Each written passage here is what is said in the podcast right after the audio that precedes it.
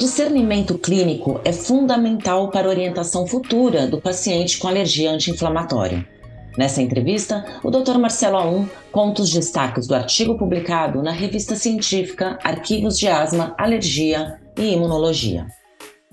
Doutor Marcelo, muito obrigada por estar aqui com a gente de novo. O senhor foi o primeiro entrevistado do podcast das BAI, logo que estreou, e hoje a gente está recebendo de novo você aqui. Eu quero agradecer a sua presença. Imagina, eu que agradeço, Patrícia, o convite. É um prazer voltar mesmo, já estava até com saudade. Doutor, é, a gente vai falar de uma novidade, né? Que acabou de ser publicada uma atualização sobre alergia a anti-inflamatórios. Aí eu quero pedir para você explicar quais são os destaques né, dessa atualização, o que, o que essa atualização traz de mais importante. É, eu acho que é legal, né, Patrícia, até contar para quem estiver nos ouvindo que essa atualização ela era necessária há bastante tempo e ela acabou gerando um, um, um artigo grande, um artigo científico grande que foi dividido em duas partes. A primeira parte acabou de sair e a segunda parte já foi aprovada pela revista da ASBAI, né, os arquivos de asma, alergia e imunologia, para publicação provavelmente no próximo número. Então, tomara aí até o fim do ano nós tenhamos a segunda parte. Mas o que, que há de mais importante, né? Importante salientar duas coisas, eu acho. A primeira é que a alergia anti-inflamatórios, dentre as alergias a medicamento, é a mais comum. Então, uhum. os anti-inflamatórios são a classe de medicamentos mais citada por pacientes como causadora de alergia, junto com os antibióticos, a depender de que população nós estamos falando. Em população brasileira, analgésico é a causa mais comum e anti-inflamatório. Então, é uma coisa tão frequente que ela tinha que ser atualizada. Esse é um ponto.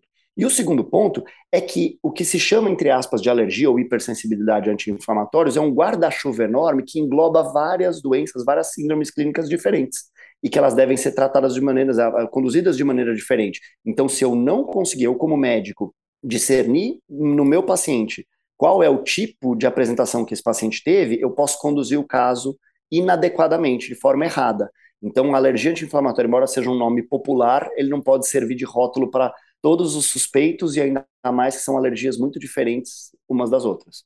Então, o tratamento para alergia anti-inflamatórios, a conduta é sem, não é sempre a mesma, porque dependendo do anti-inflamatório, o tratamento vai seguir de maneira diferente também, é isso? É, é mais ou menos isso. Na verdade, mais até do que o tratamento não é sempre o mesmo, o diagnóstico não é sempre o mesmo. Eles levam, entre aspas, o mesmo apelido, alergia anti-inflamatório, mas o, o tipo de manifestação alérgica, como varia, a orientação varia, porque não é muito bem tratamento, né? Vamos dizer, o tratamento de uma crise alérgica, ele é, muitas vezes é meio padrão, ele é parecido um tratamento com outro.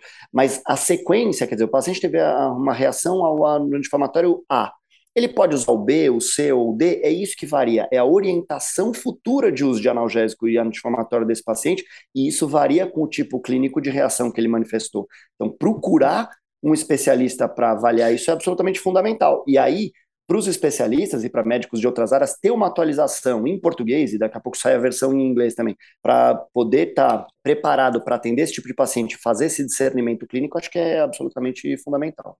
Doutor, é, é, comum um paciente ter alergia a vários tipos de anti-inflamatório? Então, dessas alergias diferentes, o mais comum é o paciente que tem reação a vários diferentes. É mais comum ele ter reação, por exemplo, a dipirona e ibuprofeno e aspirina e diclofenaco do que ele ter só a dipirona.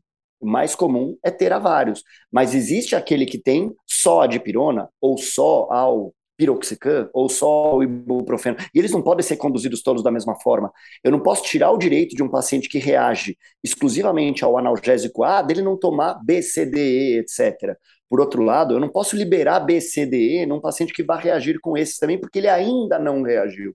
Então, uhum. a gente tem que ter o, a capacidade de predizer isso, nós alergistas, e quando a gente não tem pela história inicial, a gente tem que complementar com testes diagnósticos com o medicamento para fazer é, esse, essa separação de paciente a paciente. Doutora, e como é feita essa separação? É, teste de provocação oral também? Como que como se descobre qual então, o tipo de, de anti-inflamatório?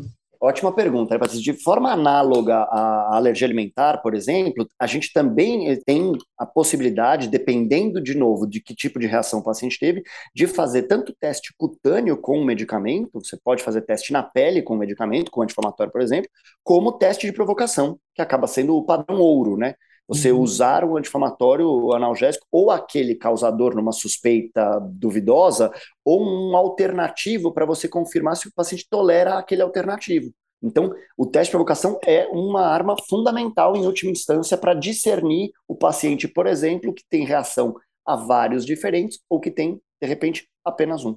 Qual é o perfil desse paciente, doutor? A alergia a medicamentos começa mais na infância ou se desenvolve mais muito, na fase muito adulta? interessante a tua pergunta. Diferente das alergias a antibióticos, que elas são mais descritas, por exemplo, em população pediátrica, e aí a gente vai ver que, inclusive, a maioria não era alergia, né? As alergias a antibiótico tem muita falsa alergia a antibiótico, na verdade era pela infecção tratada com antibiótico que a criança desenvolveu aquela reação na pele e não pelo remédio. Com analgésico e anti-inflamatório, em geral, ela é um pouco mais tarde. É claro que ela pode acontecer em crianças pequenas, mas o mais comum é da adolescência para frente. Então é muito comum uhum. o adolescente, 12, 15 anos, toma um anti-inflamatório e de repente faz um primeiro episódio de um inchaço no rosto, ou fica todo, como dizem as pessoas, empolado, faz uma urticária aguda, num primeiro episódio, numa primeira manifestação com analgésico. A adolescência costuma ser o tempo inicial, mas pode até ser mais tarde, né? A gente já viu uhum. o paciente começar a ter reação aos 50, 60 anos, e o porquê disso acontecer também tão tarde, a gente não sabe explicar.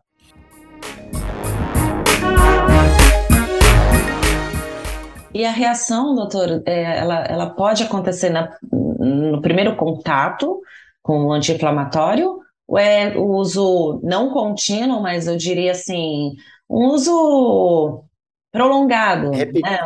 Entendi. Repetido, é? né? Vamos dizer. Repetido, repetido por exemplo, é. isso. Ah, eu tomo anti-inflamatório hoje, que eu tô sentindo a garganta raspar, então já vou tomar anti-inflamatório, aí daqui três, quatro meses eu tomo outro? Como que se dá essa é, eu, reação? Eu costumo dizer que, assim, é, analgésico, e não é, isso não é só Brasil, a gente adora criticar o Brasil, mas isso nos Estados Unidos, se você for a grandes redes de mercado de farmácia nos Estados Unidos, analgésico e anti-inflamatório também vende ao lado do shampoo e do desodorante.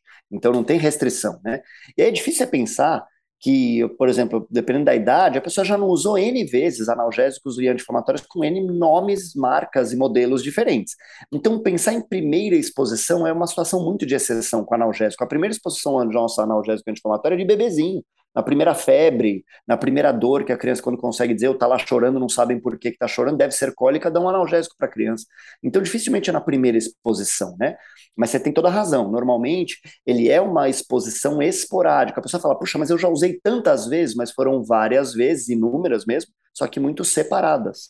Né? Uhum. Para quem não sabe, quem puder nos ouvir, estiver nos ouvindo, Marcelo Pessoa, não Marcelo médico alergista, teve sua primeira reação anti-inflamatória em 2020 no meio da pandemia e tomava até lá como se nada houvesse e, e tive uma reação brutal, que 40 dias com resquícios da reação anti-inflamatório que eu tomava antes sem ter absolutamente nada. Então, é imprevisível, o uso prévio não garante tolerância, mas geralmente não é na primeira exposição, é mais para frente mesmo.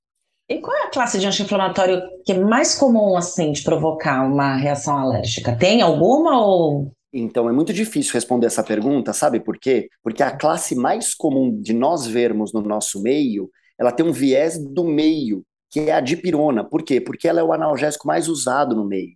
Então, eu não consigo dizer que ela é mais frequentemente causadora, ela é mais usada. Então, você tem esse viés. Por exemplo, nos Estados Unidos, de novo, falando de lá, a dipirona não é liberada, não existe dipirona. Então, você nunca vai ver uma reação à dipirona lá. Entendeu? Agora, na Espanha, Brasil, Alemanha, que se usa muito dipirona, a dipirona é mais frequente mas ela é muito usada, ela é muito barata, fácil acesso. Então, é difícil dizer ela é mais perigosa. Eu não acho que ela é mais perigosa. No número de pessoas que usa, uma ínfima proporção tem reação, mas na prática é um dos campeões. Não sabemos se porque é mais indutora ou se é porque é mais usada. Doutor, existe reação cruzada entre medicamento e alimento? É, por exemplo, a pessoa come um camarão, né? E comeu o camarão, tá tudo certo. Só que aí deu aquela dorzinha de cabeça, ela tomou analgésico em cima do camarão. Essa combinação, eu estou dando um exemplo, né? Pode ser N, N combinações. Eu gostei do exemplo, né? O trabalho de alergista, ele é bem. Ele, é, você fala trabalho de formiguinha, não é de formiguinha, é de Sherlock Holmes mesmo, né? A, a anamnese, a história clínica do paciente, ela dá trabalho por isso. Porque o paciente vem te contando uma coisa que ele achou, mas às vezes ele não valorizou o culpado real, né? Então a coisa mais comum, assim, reação cruzada alimento-medicamento não existe. O que acontece é, às vezes, a exposição dos dois no intervalo próximo, então, essa descrição que você fez é perfeita. Uma coisa comum dos pacientes virem contar para nós, falar, tenho alergia à carne de porco. Por quê? Porque eu comi feijoada e fiquei de tal jeito. Ah, é? É. Perfeito. E aí a gente pergunta, tá aí, a feijão não comeu muito? Comi, até estrafogar. E aí o que você fez? Aí eu tomei um sal de fruta, que tem ácido acetilsalicílico dentro. E aí era o analgésico, não era a carne de porco. Então, assim, o problema, na verdade, o paciente faz a hipótese dele, mas ele pode estar enganado. Ah, nós nos enganamos, imagina o paciente. Então não é que você tem reação cruzada. Na verdade, o cara que tem reação com remédio, ele vai ter com remédio de novo da mesma classe em geral e alimento da mesma forma. Por outro lado, quando você está exposto aos dois no intervalo curto e a reação vem em seguida, às vezes é difícil dizer quem foi o causador, você acaba tendo que investigar os dois separadamente.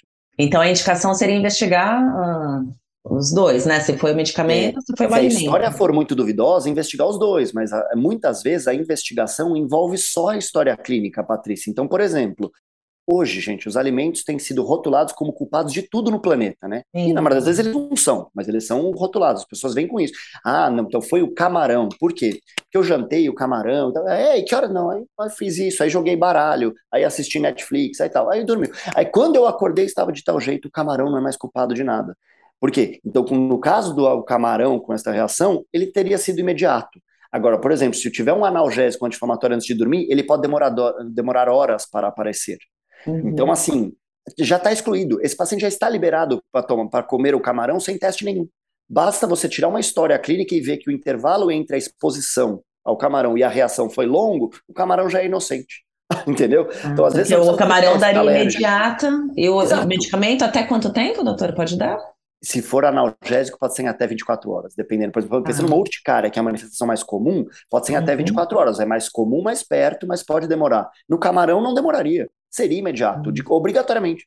Então, se o paciente uhum. almoçou tal coisa e no dia seguinte de manhã, aquele alimento já é inocente pela história. Ele não precisa nem ah. ser testado. O paciente pode Mas jantar. Se comer, Naquele comer o camarão e tomar um ibuprofeno junto, pode aí, dar um Aí atrapalhou, né? E é isso, a história da carne de porco é um comum, né? O paciente toma, não quero usar o nome comercial do remédio, mas tem vários remédios para o paciente estar empachado depois da refeição e que contém anti-inflamatório dentro.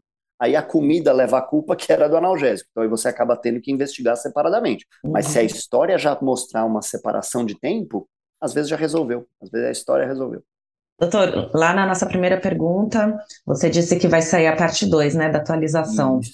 E tá para sair já, né? Até o final do ano. Já, ela foi aprovada, a boa notícia da semana, ela foi aprovada na sexta-feira. Então a gente uhum. sabe, passada cinco dias, então a gente sabe que nos próximos dois meses a gente terá disponível aí para leitura de quem tiver interessado. Já. Ah, e onde pode acessar o documento? Então, a revista da ASBAI, né, os arquivos de asma, alergia e imunologia, eles são uma revista que a gente chama de open access, ou acesso aberto, pelo Google mesmo. Então, assim, o associado à ASBAI, pelo site da ASBAI, ele tem lá o ícone da revista. Mas se a uhum. pessoa colocar o nome do artigo ou o nome de algum dos autores no Google e fizer a pesquisa, aparece. E o acesso uhum. é livre para público médico e não médico. É uma revista de acesso aberto. A coisa mais fácil é achá-la, dificuldade nenhuma. Então, para facilitar, eu vou deixar na descrição do episódio Perfeito. o link para quem tiver interesse em, em, ler e conhecer e saber quais são as atualizações. É isso, a gente pode disponibilizar o link, mas de novo, com os nomes do cruzamento de palavras, hoje todo mundo é treinado no Google, é só abrir e ler. É isso aí. Doutor Marcelo, muito obrigada pela participação. Obrigado pelo convite, ficamos à disposição. Uma ótima semana a todos. Esse e outros assuntos sobre alergia e imunologia você pode conferir aqui no podcast das BAE, nas redes sociais e no site www.asbai.org.br. Até a próxima!